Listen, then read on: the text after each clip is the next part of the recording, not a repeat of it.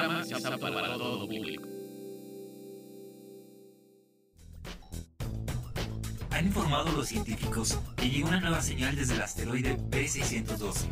Y es para que encuentres en cada sombrero no un conejo, sino un elefante.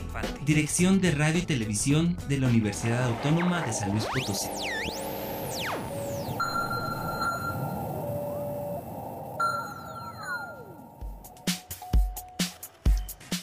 Hola a todos, bienvenidos a Letras Chiquitas, un espacio para hablar de cuentos, novelas, cómics, de libros y todo lo que opinamos de la literatura. Aquí encontrarás todos los libros salvajes de escritores peculiares con los que nos hemos topado todos los secretos que hemos encontrado en sus letras, queremos compartirlos contigo. Soy Oscar Ramírez y nos escuchas a través del 88.5 FM en la ciudad de San Luis Potosí, el 91.9 FM en la ciudad de Matehuala y en cualquier parte del mundo a través de la página radio y televisión.uaslp.mx. Como también nos puedes ver, escuchar a través de todas nuestras redes. Estamos en Spotify, YouTube, Facebook e Instagram. Nos encuentras como letras chiquitas. En el programa de hoy, más que libros ilustrados para los más pequeños, cinco historias profundas y necesarias para cambiar al mundo. Recuerda que nos puedes llamar a cabinas al 444-826-1347 en la ciudad de San Luis Potosí y en la ciudad de Matehuala al 488-125-0160 o en cualquiera de nuestras redes para compartir todas tus dudas y comentarios literarios. Bienvenido al asteroide B612 base central de letras chiquitas.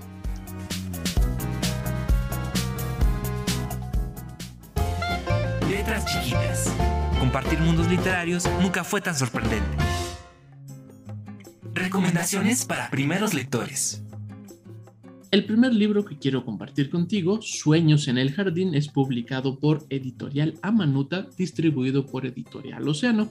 Está escrito e ilustrado por Paulina Casas y Raquel Echenique. Siete bichos, un caracol y una tortuga. Una tarde cálida en el jardín, conversan alegremente. Este pequeño cuento, este pequeño libro, tiene una narrativa fenomenal, unas texturas impresionantes, unos colores muy llamativos, tiene una plástica impresionante, donde a través de estos pequeños insectos van reflexionando, deseando cosas de las cuales eh, son como sus opuestos o en lugares donde no los encontraríamos normalmente. Por ejemplo, decía, yo saldría a navegar por el mundo en un barco de papel, agregó el escarabajo. A mí me gustaría subir las montañas y rodar por el pasto a toda velocidad, dijo el caracol. Yo llenaría mi cantinflora de agua fresca y caminaría hasta llegar al corazón del bosque, murmuró la hormiga. Si yo pudiera, me subiría a un árbol alto y me balancearía en sus ramas al compás del viento, dijo la cucaracha.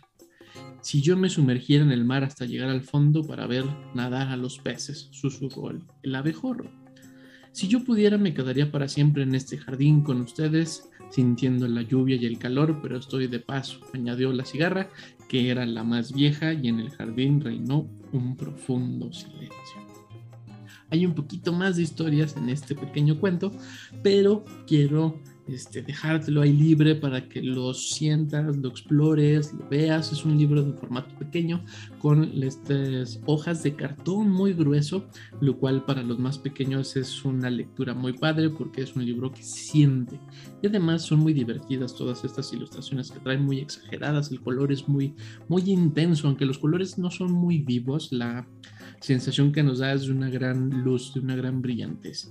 Y todas estas pequeñas reflexiones que van teniendo estos pequeños insectos llevan con sí una, un sentimiento muy profundo de los deseos que más anhelan. Y lo padre de ello es donde están reunidos, están este, reunidos en este jardín, en un pequeño círculo bajo las estrellas, en la luna, y están contando todos estos deseos o estos anhelos, que es muy probable que los cumplan, tal vez otros no, pero en esta dinámica de conversar con el otro y con alguien muy ajeno a el, insecto que nos está narrando, se vuelve una historia muy padre, muy bonita, muy entretenida y bastante potente, que tiene que ver justo con esto de los anhelos, el deseo, el imaginar, el soñar, y no como una cuestión de meta a lograr, sino en, esta idea de poder soñar, en la idea de dejarnos llevar, de poder imaginar un montón de cosas e ir a los lugares que estamos imaginando cuando los compartimos con el otro. Sueños en el Jardín por Paulina Casas, Raquel Echenique, publicado por Editorial Amanuta, Amanuta perdón, y distribuido por Editorial Océano. El siguiente libro que quiero compartir contigo también está en este pequeño formato de hojas acartonadas. Es un libro muy pequeño que también está publicado por Editorial Amanuta. Se titula Rita y el Dragón por Yael Frankel.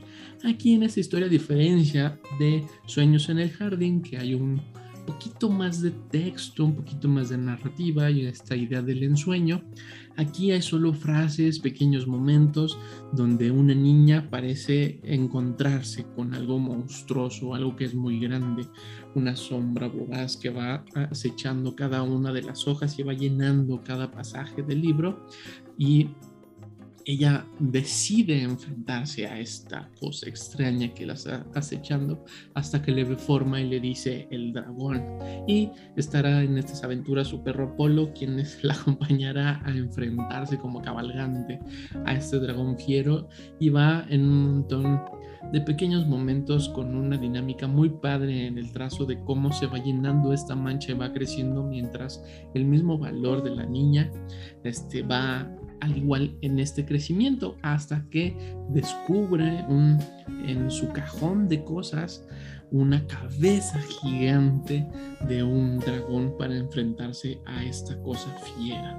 A lo cual le pregunta que si sigue ahí esta extraña forma, esta criatura, y se convierte ya en un juego muy dinámico, muy didáctico entre la niña y esta cosa que está emergiendo este humo oscuro con características muy de dragón, hasta que la mamá de Rita, o pareciera la mamá de Rita, la abuelita, no sé quién pueda ser, este, le, le, dice, creo que iremos a comer afuera. Se le estaban quemando la comida. Entonces, es una historia muy padre, muy divertida. Esta idea del dragón es muy padre, cómo juega la sombra y le vamos viendo esta idea de cabeza de dragón a, la sombra, este humo que va creciendo, cuando realmente el, que es el dragón es lo que saca Rita. Y esta idea de poder jugar como cuando ves las nubes y empiezas a ver formas, juega mucho con esto este libro para crear, para imaginar, para dejarnos llevar por el juego, que creo es algo muy importante que nos plantea este libro, que es la idea de jugar y jugar con estas cosas y anécdotas y que también se vale eh, tener estos momentos de divertimento en la literatura. No todos los libros infantiles o los libros que están pensados para los más pequeños tienen que ver con una enseñanza, tienen que ver con valores como principal eje narrativo. Sí los existen y sí los hay, pero en Rita y el Dragón la idea que nos plantea es mucho más hacia el divertimento, a tener una lectura divertida, una lectura lúdica y imaginar qué puede ocurrir con este montón de sombras que son resultado de una comida que se está chicharrando. Rita y el dragón por Jael Frankel, publicado por Editorial La Manuta, distribuido por Editorial Océano. El siguiente libro también es de Editorial La Manuta, pero ya es un libro que sí tiene enfocado de qué quiere hablar. En esta idea que te contaba sobre la didáctica de que también se vale que los libros sean divertidos, está esta otra postura de la literatura que nos enseña cosas y que no es un libro como escolar, no es un libro que tiene que ver con conocimiento, sino más bien es un libro didáctico, es un libro lúdico que se titula ¿Qué es el poder?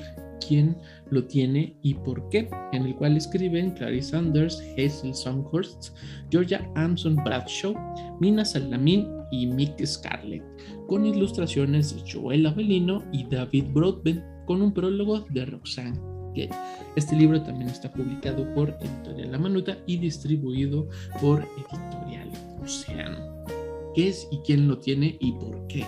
Es un gran libro que nos da una reflexión muy profunda de lo que implica el poder, qué es el poder y sobre todo visto desde los niños, enfocado hacia los niños, aunque también tiene un montón de ejemplos de grandes personajes, de grandes personalidades que han ejercido el poder de una manera positiva cual no, el poder no es que sea malo, sea bueno, sino más bien cómo se ejerce, dónde se ejerce, quién lo está ejerciendo y cómo, tiene que ver con si es bueno o es malo. Es un libro muy entretenido, muy completo, que da una sensación de esclarecimiento muy ágil, muy rápida, pero también conlleva eh, llegar a preguntas profundas y completas y complejas que tienen que ver con nuestro entorno. Aunque hay grandes eh, personalidades que presenta el libro, personalidades del, mundo que han eh, entablado una figura de poder de manera positiva,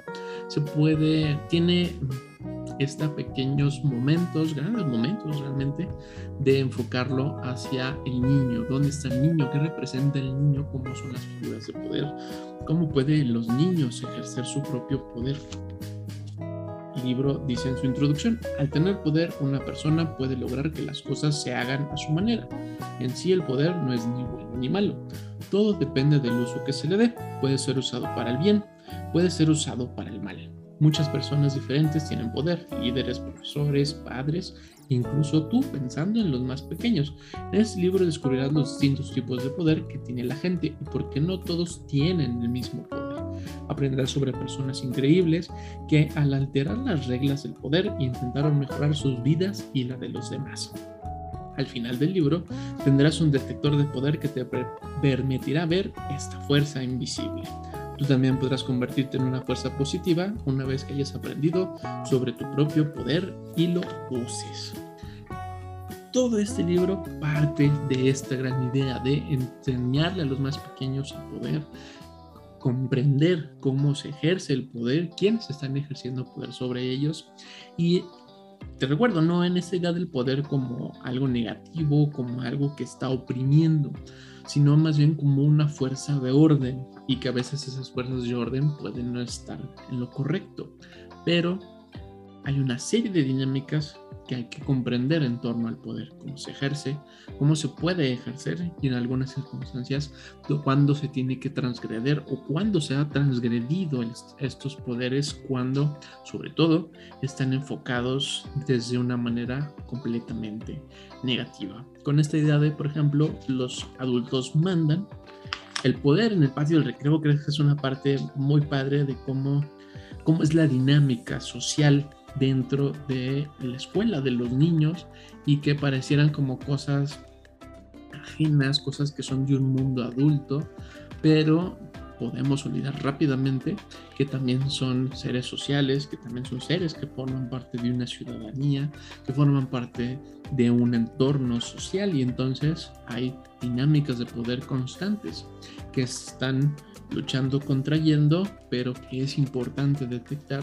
para saber en dónde está bien ejercido el poder y dónde está siendo eh, abusivo esta idea del poder. ¿Quién está a cargo de los adultos? Tiene la otra contraparte. Si bien en el mundo de los niños hay una dinámica, también hay otra dinámica para el mundo de los adultos que suele estar eh, peleada estos dos mundos y deberíamos de ir borrando estas limitantes que hay entre ambos mundos. No olvidar los límites, pero sí olvidar esos bordes que nos hacen no ver al otro. Tiene un apartado sobre líderes, grandes líderes en la historia, algunos positivos, algunos negativos, algunos con otras ideas muy exageradas, muy repentinas, otros con grandes deseos de libertad. Hay un parte de la guerra, cómo se ejerce la guerra y qué, cómo influye el poder en torno a la temática de la guerra. Y ahora que estamos en un conflicto a nivel mundial que está ocurriendo en parte del Medio Oriente, Oriente del planeta, donde hay un gran conflicto de quién tiene el poder y cómo se ejerce ese poder. Aquí hay una gran reflexión en torno a esa idea de quién ejerce el poder y cómo se ejerce el poder, la idea del poder del voto, el poder popular, que hemos tenido una serie de eventos donde la ciudadanía tiene el poder de elegir y los niños parecieran estar muy alejados de esto, sobre todo porque no participan de ello, pero tampoco se les acerca la información de que entiendan de que las decisiones que se están tomando, de quien tiene el poder, y esa decisión que toman esas personas o personajes que tienen el poder pueden alterar lo que ellos conocen, sus entornos, sus realidades. El poder de las palabras creo que es un apartado fenomenal. El poder rebelde creo que es otro de los apartados muy padre del libro porque nos habla justo de cuándo es necesario o cuándo fue necesario en momentos históricos romper la dinámica del poder y hacer un cambio positivo.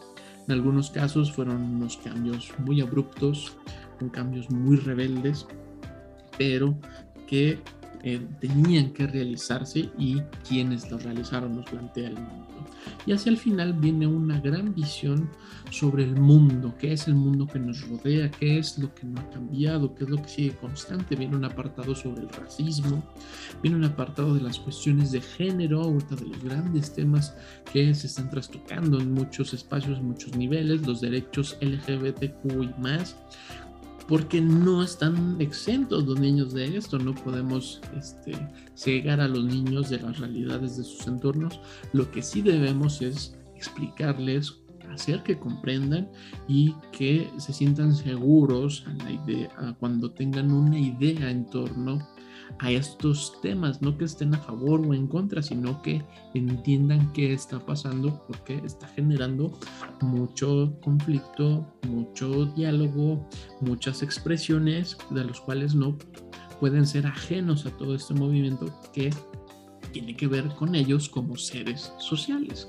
Los cuerpos diferentes, el poder del dinero, creo que otro de los grandes apartados contundentes que da una reflexión muy profunda de cómo otras dinámicas de poder, que no solo son la física, la, la corporal, idea de conflictos bélicos, la mental, el propio diálogo, también hay otros poderes que se ejercen a muchos otros niveles y en muchas otras instancias y a veces se ejercen todos estos diferentes poderes sobre una misma persona o sobre un mismo grupo social, sobre un país, sobre una comunidad, sin fin.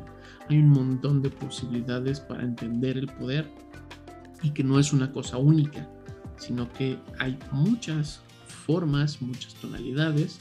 Por eso ven este apartado de el poder invisible, que son sobre todo lo que tiene que ver con las, las, las reglas no escritas, que tiene que ver con la dinámica social. Y entonces no se, no se centra en, esta idea del ser social, sino más bien parte de esa idea, o al menos yo sí lo siento, para poder reflexionar en torno al poder. Y al final tú podrás hacer un pequeño cuestionario para saber cuál es tu estilo de poder. Es, hay una serie de contestaciones de sí o no que te vas contestando y te va y podrás eh, saber cuál es tu tipo de poder. Si tú eres un super jefe, eres un influenciador o eres una persona relajada. Un maravilloso libro que es El Poder, quién lo tiene y por qué. Escrito por Claire Sanders, Hazel Sandhorst, George Amson Bradshaw, Nina Salami y Mick Scarlett, con ilustraciones Joel Avelino y David Broadbent, con prólogo de Roxane Gay, y publicado por Editorial Amanuta, distribuido por Editorial Océano. Los dos siguientes libros que quiero compartir contigo me parecen sumamente necesarios ahora que la idea de la guerra, la idea de los conflictos bélicos a gran escala vuelve a estar sobre la agenda mundial, sobre grandes momentos que tienen que ver con cambios políticos, cambios religiosos y la posibilidad de una guerra masiva. El primer libro que quiero compartir contigo se titula El Soldadito por Cristina Vallemo y Verónica Rufato, publicado por Océano Travesía. Nos lleva a un bellísimo recorrido de un pequeño soldado que en toda su vestimenta trae una trompeta, trae un portavasos. Es una persona muy extraña para ser un soldado, pero él está firme a su idea de que es un soldado y cómo debe de ser un soldado y cómo debe ser de comportarse un soldado. Lo potente de la ilustración es que es un niño, se ve que es muy, muy joven para ser como un soldado este común en un conflicto bélico y alrededor de él hay unas sombras de lo que más de las otras cosas que podría estar haciendo este pequeño chico, este pequeño soldadito. Entonces lo van acompañando en este recorrido, en esta como... ¿Qué? Es ¿Cómo decírtelo? Trae una frase, un sentimiento, un pensamiento que está constante en él y lo está repitiendo, una especie como de mantra, donde él es un soldado, él es, la guerra, él va hacia la guerra y descubre el calor de hogar, descubre que no es necesario este, enfilar un mosquete, que no es necesario usar botas, que no va a haber cosas que lo envenenen, que no va a haber cosas que lo maten, que no va a haber cosas que lo amenacen. Y va descubriendo poco a poco un montón de posibilidades que la idea de la guerra lo habían bloqueado y lo habían detenido. Es un libro bellísimo, es un libro bastante potente.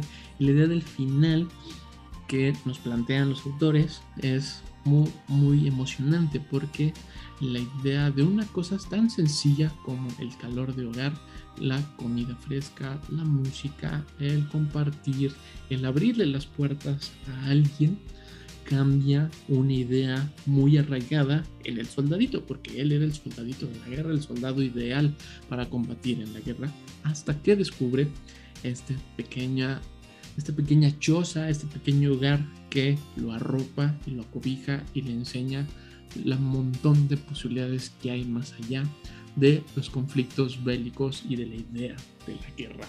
El Soldadito por Cristina Valemo y Verónica Rufato, publicado por Océano Travesía. El último libro que quiero compartir contigo se titula El hombre de los gatos por Irene Latam, Karim Shams Basha y Yuko Shimizu, publicado por Océano Travesía. El hombre de los gatos parte de una historia real que está actualmente ocurriendo. Es el recorrido que hace Alá, Mohamed Alá al-Jalil, un árabe en, el conflicto en Siria. Él es un paramédico, él conduce una ambulancia y durante todos estos momentos de conflicto, de guerra, donde mucha gente ha abandonado Siria, ha abandonado ciudades, ha abandonado sus casas para encontrar refugio un lugar seguro de la guerra, Alá se ha quedado para seguir cuidando de los demás. Y sobre todo algo que descubre Alá es que hay muchos gatos abandonados y en una reflexión que él tiene en un gran momento de revelación donde no pudo ayudar a toda la gente que él quiso, sí puede ayudar a todos los gatos que él quiere. Entonces empieza a alimentar gatos, a buscarles hogar, a darles cariño, a, hacer toda una comunidad en torno a la idea de cuidar los gatos porque ya hay un refugio.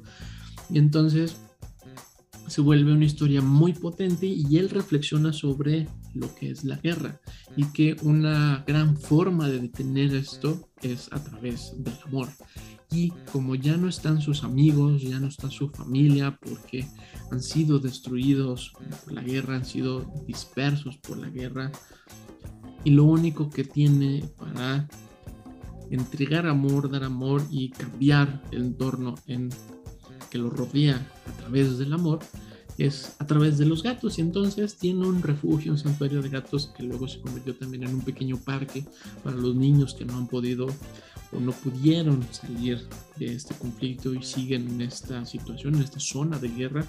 Y entonces Alá crea toda una dinámica en torno del el amor hacia los gatos y construye la casa de los gatos en una ciudad que está en Alepo, la ciudad de Alepo, y aquí vas a encontrar este refugio, este santuario para gatos que no solo a santuario y refugio a gatos, sino a familias, niños. Él ayuda a todo el que quiere, pero su principal misión es darle un hogar a los gatos porque son los únicos que están ahí, son los únicos que no se van, son los que también están sufriendo la idea de la guerra y entonces él decide y él quiere ayudarlos porque no pudo ayudar a los demás, no puede ayudar a los demás. Y entonces, a través de esta dinámica, en esta promulgación de amor, de un deseo de cambiar las cosas, va ayudando a los gatos, hace que otras personas ayuden a los gatos y vaya creciendo esta dinámica de ayudar, de colaboración, de estar juntos, de cambiar sus realidades sin olvidarse dónde está. No es un, un, escaparate, no es un lugar para olvidarse de es un lugar para reflexionar en torno y contestar a la guerra, lo cual es una cosa maravillosa. Tú puedes entrar a la página, te lo pongo aquí, para que puedas donar. Han recibido donaciones a nivel internacional donde un montón de gente de un montón de lados, de un montón de religiones, de un montón de pensamientos, a través de los gatos han eh, compartido esta idea y el deseo de al amor y al amor a los gatos, un gran hay una gran cantidad de personas que nos encantan los gatos. Y entonces a través de ello, a través del símbolo del gato, ah, va cambiando a la un montón de realidades. En esta casa de la casa de los gatos y la, se llama la casa de los gatos de Ernesto porque Ernesto era el nombre de un gato de una amiga suya que ya no sabemos más de ella que no supo más de ella. Y en esta idea de dar este, este símbolo de ayuda hacia los demás, lo hace a través de ayudar primero a los gatos. El hombre de los gatos, Jirene Latam, Karim Shan Basha y Yuko Shimizu, publicado por Océano Travesía.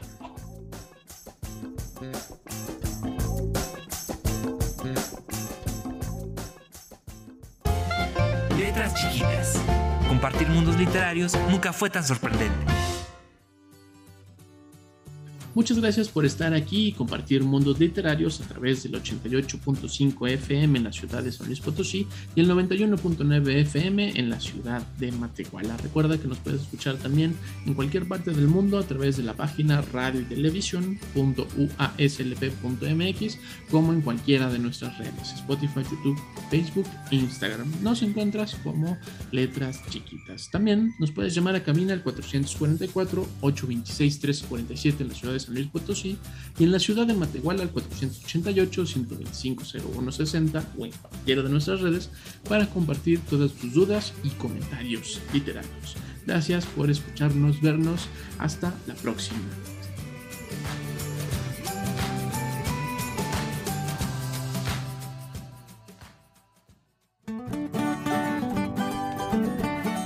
Letras Chiquitas es un proyecto de la Dirección de Radio y Televisión dedicado a difundir la literatura y la escritura con un estilo muy especial. Síguenos en nuestras redes y comparte tus hazañas literarias con nosotros. Letras Chiquitas.